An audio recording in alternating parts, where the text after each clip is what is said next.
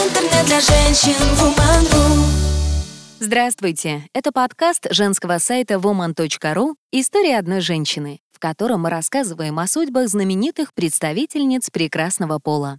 В этом выпуске речь пойдет об Ирине Асмус, больше известной как Ириска, первой советской клоунессе, которую обожали дети и взрослые. Она дарила людям радость, в то время как ее жизнь вряд ли можно было назвать счастливой. Но если все зовут меня Ириской, не значит, что мечтаю сладко жить. Моя мечта — войти в манеж артисткой и людям радость жизни подарить. Кто не знал Ириску? Ириску знали все. Дети 70-х, сломя голову, неслись к телеэкранам. Ведь там начиналась АБВГДейка с любимыми клоунами. Веселая, смешная, умная, добрая Ирина Асмус в одночасье стала кумиром маленьких граждан СССР. Цирк, с которым выступала артистка, собирал аншлаги на каждом представлении. Тысячам детей и их родителям не терпелось увидеть неподражаемый сольный номер первой советской клоунессы. Ее любили, обожали и беспрекословно слушались. Как-то утром на гастролях Ирина выглянула в окно из своего номера в отеле и увидела толпу школьников, которые ждали ее. «А ну, марш в школу! После уроков у всех дневники проверю!» — крикнула им Асмус. Ребята подчинились, а через несколько часов все та же толпа школьников уже выстраивалась в очередь с дневниками в руках.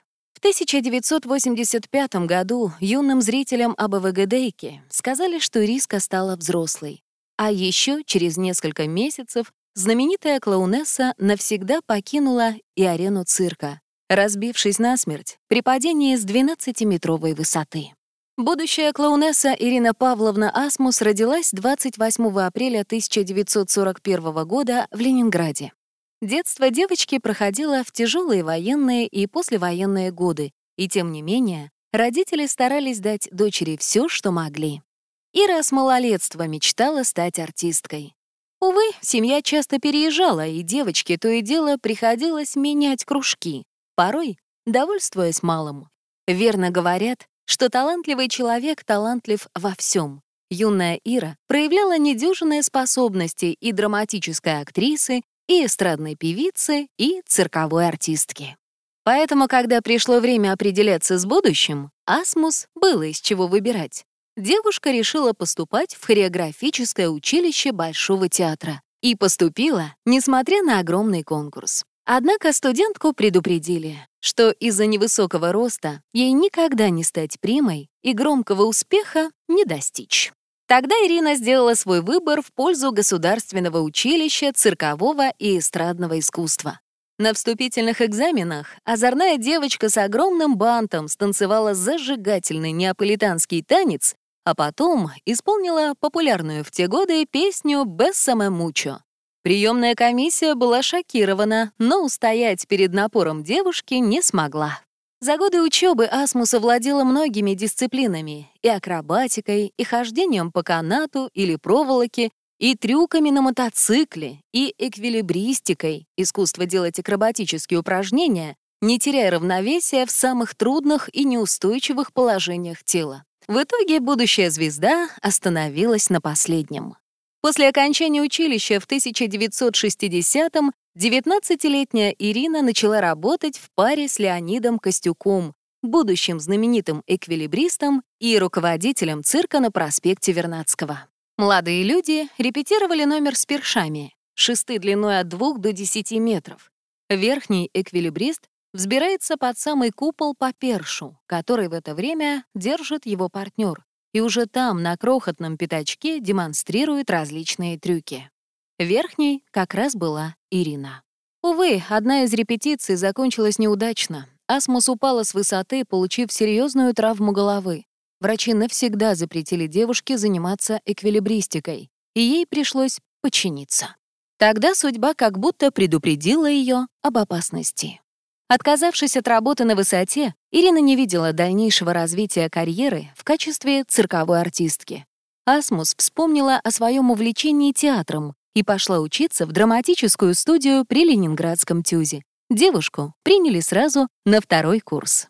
Именно там Ирина познакомилась со своим первым мужем, актером Александром Хачинским. В порыве страсти молодые люди поженились буквально через два месяца после знакомства и также быстро разошлись. По одной версии, новоиспеченные супруги, оба молодые амбициозные артисты, просто не справились с банальными бытовыми проблемами. Другая же версия гласит, что Ирина не дождалась Александра из армии. Якобы у молодой женщины случился роман, который положил конец ее браку. Возможно, разлучником Хачинского и Асмус стал ее второй муж, о котором никому ничего не известно. Об этом мужчине не написано ни в одном источнике, про него не знает даже третий супруг артистки Михаил Сычев. Ходили лишь слухи, что избранник Ирины работал инспектором в цирке, и именно он поставил ей, в прямом смысле, смертельный номер «Старушка на абажуре». В «Тюзе» Ирине тут же присвоили амплуа травести. Актриса, которая играет детей. Загнанная в рамки Асмус очень быстро устала от однотипных ролей, никак не раскрывающих ее творческий потенциал. Да и в принципе, перспектива всю жизнь играть озорных мальчишек и девочек-отличниц ее не прельщала. К счастью, вскоре артисткой заинтересовался театр Комиссаржевской, куда она и перешла. Именно там режиссеры, наконец, разглядели ее талант. В первой же постановке пьесе Бориса Ласкина «Время любить» Ирина сыграла одну из главных ролей, где показала себя и как драматическая актриса, и как певица, и как танцовщица. Успех не заставил себя долго ждать. На Асмус мгновенно посыпались главные роли. Джульетта, Золушка, Елизавета в «Принце и нищем», Раймонда в «Романтике для взрослых». Ирина стала настоящей звездой. О ней писали все ленинградские газеты. Талантливую артистку начали приглашать в кино. В 27 лет Ирина пошла под венец в третий раз. Ее избранником стал артист Михаил Сычев. Мы познакомились в 1967 году, когда я работал в Кишиневе, а она приехала туда на гастроли. Как-то я изрядно перебрал с вином и был не в состоянии идти на работу. Хотел позвонить, чтобы отпроситься, но неправильно набрал номер телефона. Мне ответила моя будущая любовь, вспоминал Михаил в интервью собеседнику 4 года назад. Около месяца у молодых людей продолжался телефонный роман. Потом Ирина и Михаил встретились и сразу поняли, что они родные души. С того момента артисты уже не расставались. Супруги воспитывали сына Андрея. Только в том самом интервью 2015 года стало известно, что своего единственного ребенка Ирина родила от второго супруга, о котором никогда никому не рассказывала. Михаил же полюбил мальчика как родного, дал ему свою фамилию и отчество. К слову, именно его, безутешный вдовец, отчасти винит в смерти любимой супруги. Асмус была плотно задействована в театре, успевала сниматься в кино. Ее жизнь складывалась именно так, как она и хотела. Но Ирину по-прежнему тянуло в цирк. Недаром говорят, кто хоть раз переступил барьер манежа, тому обратного пути нет. Ирина нашла выход. В школьные каникулы, отпросившись из театра, она стала выступать в цирке, где играла пионера Вольку и Баналёшу и старика Хатабыча, хвастливого Незнайку или старуху Шипокляк. Именно тогда, во время одной из репетиций на манеже, артистка увидел ее товарищ, драматург Александр Володин, и воскликнул. «Ириска, ты что здесь делаешь?» Ласкательное прозвище понравилось окружающим и так быстро прижилось, что по-другому Асмус уже не называли. В итоге она сделала это своим сценическим псевдонимом и навсегда осталась в цирке, так и не сумев покинуть этот удивительный красочный мир. Встал вопрос о репертуаре артистки. Известный канатоходец Владимир Волжанский предложил Асмус попробовать себя в качестве клоунессы, хотя в те годы в нашей стране этим занимались только мужчины. Однако Ирине идея понравилась. Сложность и даже невыполнимость задумки всегда ее манили. Понять, что должна говорить и делать клоунесса, было очень трудно. Традиционные пинки, подножки и колкости в адрес женщины улыбок уже не вызывали. С нелегкой задачей справился Сергей Детятев. Именно он написал и поставил «Асмус-программу». Так Ирина стала первой советской клоунессой, которую с первых минут буквально боготворили поклонники. Ее номера были не только смешными, но и очень трогательными, жизнеутверждающими, порой злободневными. Всесоюзная любовь пришла к Асмус в 37 лет, В 70-е на голубых экранах появилась детская познавательная передача «АБВГДейка», главными героями которой стали клоуны Ириска и Клёпа.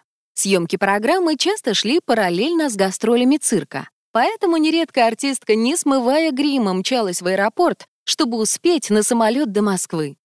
А БВГДейка выходила утром по субботам, но родителям даже не приходилось будить своих детей. Так сильно мальчишки и девчонки любили эту программу. Вместе с Ириской ребята в игровой манере учили алфавит, цифры, времена года и многое другое.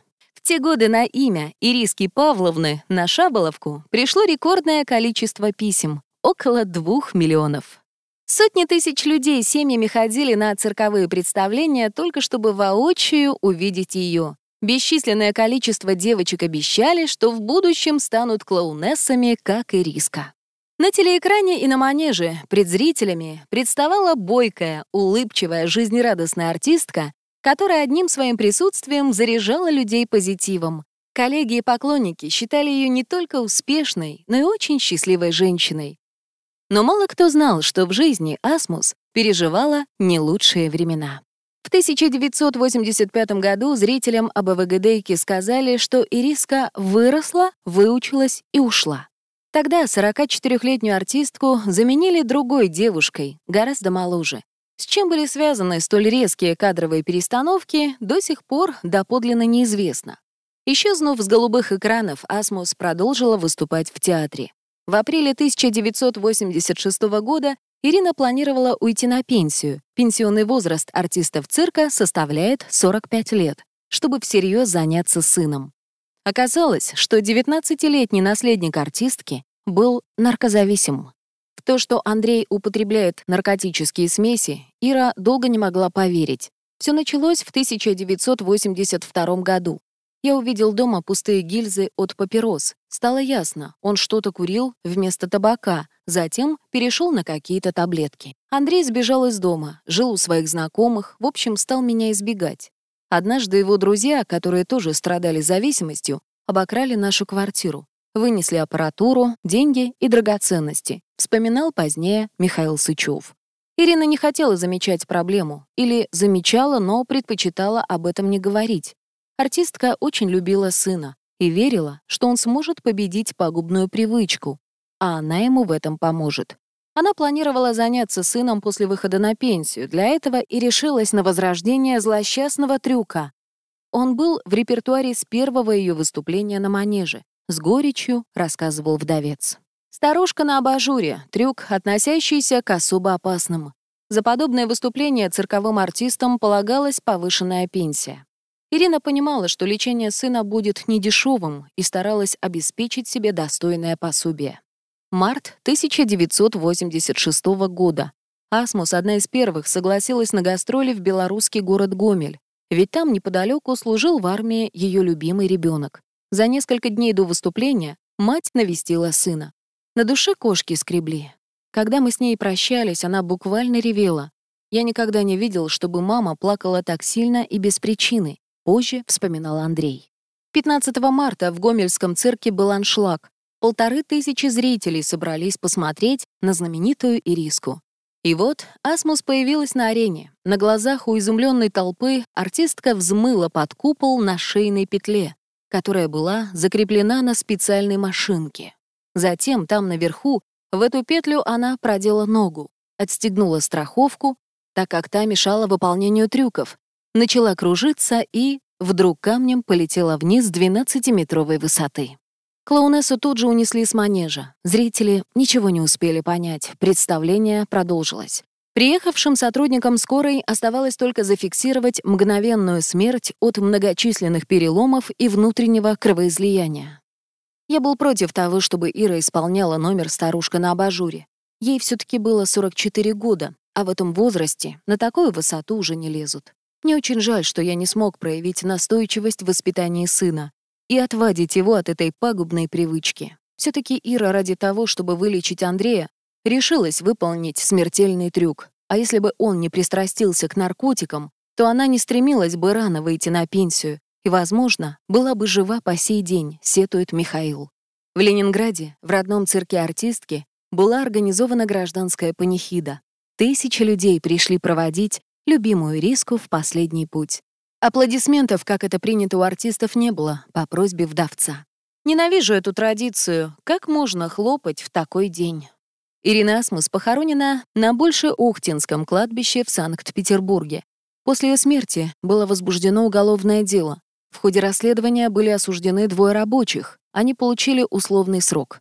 Некоторые пытались доказать, что Ириска сама виновата в собственной смерти. Были и другие версии произошедшего. В убийце записывали даже призрачного второго мужа Асмус, однако какая бы из них ни оказалась правдой, случившегося уже не изменить.